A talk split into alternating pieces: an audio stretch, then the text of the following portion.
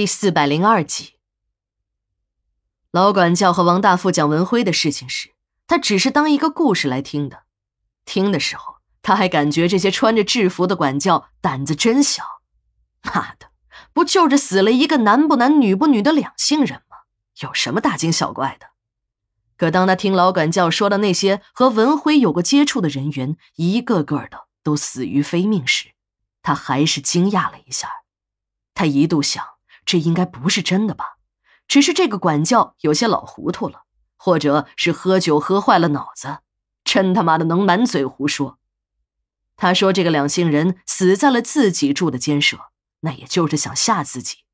如果自己害怕了，想调整监舍，他再趁机好勒索一笔。王大富一边揣测着老管教的用心，一边装作心不在焉的听着，还扔给了管教一支烟。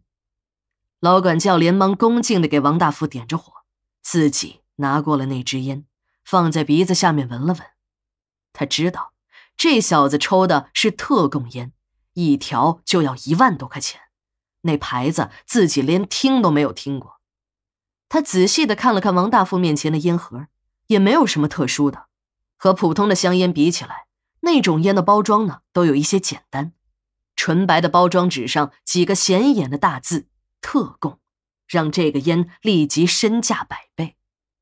他听同事们说过，即使是省里的领导，也不见得能享受这种待遇。这个老管教心里一沉，暗暗的骂了一句娘：“妈的，还是人家有钱人啊！”我这每个月几千块钱的收入已经感觉不错了，哼，可还不够人家几盒烟钱。王大富吐了口烟圈，看老管教还在那儿发呆，便示意他继续讲下去。王大富每天在监舍里耗日子，很是有点无聊，管他是真是假，只要故事精彩，能让自己解个闷子也便可以了。老管教清了清嗓子，王大富还以为又有了什么新奇的内容。便又竖起耳朵来听。王总，你还不知道吧？你现在住的这张床啊，便是文辉那张。听别人的故事时，王大富的心里没有一丝的害怕，反正说的都是别人，死多少人和自己也没有关系。可现在，他一听说事情和自己扯上了关系时，他的大脑开始飞速的旋转起来，他瞬间便把整件事情都理顺了一遍。当他想到管教和他说，凡是和文辉接触过的人员都死于非命时，他愤怒了。你说什么？你让老子住在死过人的床上，老子钱都白花了啊！你们这群白眼狼，想把我往死里弄是吧？你是不是想说那些和人妖接触过的人都死了，下一个就应该是我啊？你们不要忘了，我虽然是在局子里。可我还是瘦死的骆驼比马大，吃人家的嘴短，拿人家的手短。这个老管教被王大富臭骂，竟然没敢还嘴。他一下子关上了办公室的门，一边陪着笑，一边对王大富好言相劝：“哎，王总，您别生气啊！你不知道啊，自从文辉的事情以后啊，监狱里管的就严了。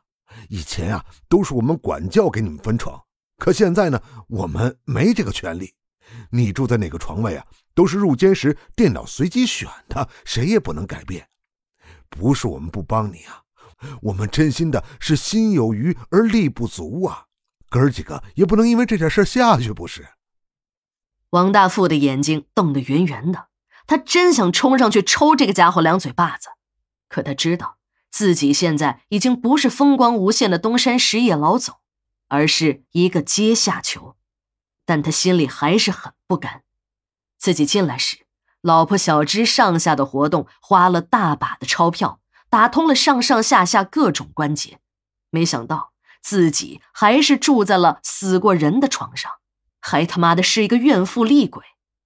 他想想自己的境遇，一个劲儿的绝望。自己没死在胡德利那个老狐狸的手里，却要栽在这几个管教的手上。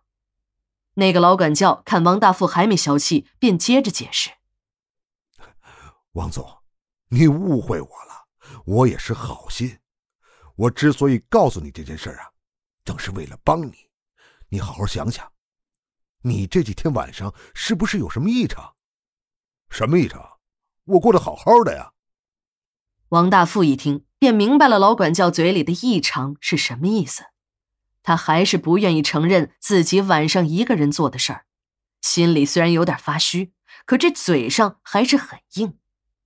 老管教看出了王大富的心思，看着眼前的王大富已经慢慢的泄了气，便接着说：“王总，你就不要掩饰了。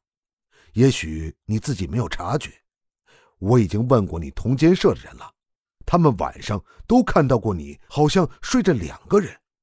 有几个胆子小的呀，已经半个月没敢睡觉了。上次我们请省城的大师给我们看时，我多请了一道护身符。”就送给你吧。